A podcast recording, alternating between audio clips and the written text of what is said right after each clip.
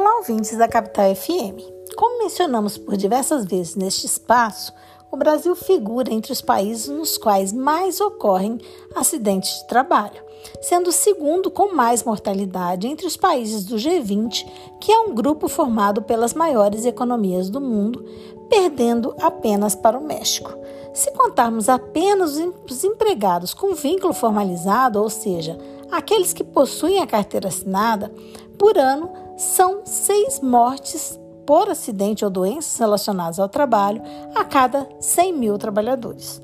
Os acidentes e doenças ocupacionais ocasionam uma repercussão muito grande para a sociedade brasileira, pois além dos impactos negativos óbvios pela perda para cada trabalhador e cada uma de suas famílias, né, as famílias atingidas por, por esse acidente, perde-se força de trabalho de pessoas que muitas vezes estão no auge de sua capacidade produtiva. Por outro lado, são gerados gastos para a Previdência Social, que é custeada por todos nós que compomos a sociedade brasileira. Números estimados apontam que o Brasil perde cerca de 300 bilhões de reais por ano em decorrência dos adoecimentos e acidentes de seus trabalhadores. Para tentar alterar essa realidade, o legislador brasileiro lança mão de vários mecanismos, dentre eles contribuições sociais que visam fazer com que os empregadores invistam na melhoria do meio ambiente do trabalho, com a consequente diminuição dos acidentes ou da sinistralidade. Dentro do catálogo, catálogo das contribuições sociais instituídas pela União incidentes sobre a folha de pagamento das empresas, nós temos a contribuição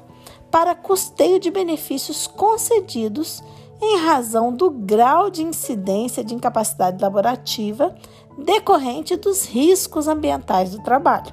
Esse nome comprido é a, mas essa contribuição é chamada normalmente de contribuição para o seguro de acidente de trabalho ou SAT. A arrecadação desse seguro de acidente de trabalho, né, ou para o seguro de acidente de trabalho, é destinada ao financiamento dos benefícios concedidos pelo INSS aos trabalhadores que são vítimas de acidente de trabalho, doenças ocupacionais e situações equiparadas. A contribuição para o SAT é recolhida com uma alíquota, né, com um percentual que varia entre 1, 2 ou 3%, dependendo do risco da atividade preponderante na empresa. Caso esse risco seja enquadrado como leve, médio ou alto.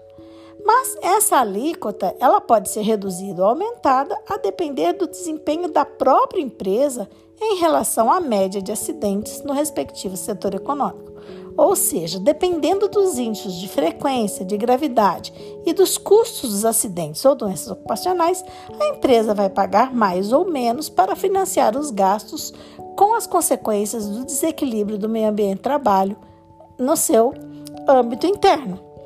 Para acompanhar todos esses números que vão influenciar então esse cálculo do seguro acidente de trabalho, temos o que chamamos de fator acidentário de prevenção, o FAP, que vai ser aplicado então para calcular esse seguro de acidente de trabalho, possibilitando que ele fique menor ou maior dependendo do risco, como já mencionado. Assim, as empresas que investem na melhoria de condições ambientais de trabalho passam a ter uma carga tributária reduzida, ao passo que aquelas que causam mais acidentes e adoecimento ocupacional arcarão com os acréscimos no pagamento dessas contribuições incidentes sobre as folhas de pagamento. É possível, se a empresa discordar quanto ao FAP, ela poderá contestá-lo de forma inclusive eletrônica num, num sistema específico que é, é disponibilizado pelo INSS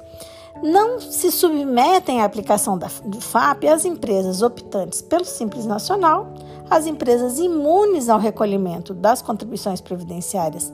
eh, patronais e as demais empresas que recolhem contribuições previdenciárias de forma substitutiva mediante aplicação de alíquota sobre a receita. Os impactos positivos produzidos pela aplicação do FAP nessa tarifação, ou seja, no cálculo do SAT, vai variar de acordo com o segmento econômico, pois a cultura empresarial em certos setores é mais é, receptiva a mudança de comportamentos. Assim, esse FAP ele visa incentivar é, investimentos empresariais em prevenção de acidentes de trabalho e, ao mesmo tempo, exigir contraprestação das empresas que deixam de cumprir as normas de saúde e segurança no trabalho, o que vai ocasionar concessão de benefícios acidentários acima da média do respectivo setor. Então, sempre vale a pena é, investir em segurança e saúde para os trabalhadores. Esse podcast teve participação de Carlos Leal e Solange Rocha e faz parte das atividades desenvolvidas pelo Grupo de Pesquisa sobre o Meio Ambiente e Trabalho da UFMT, o GPMAT.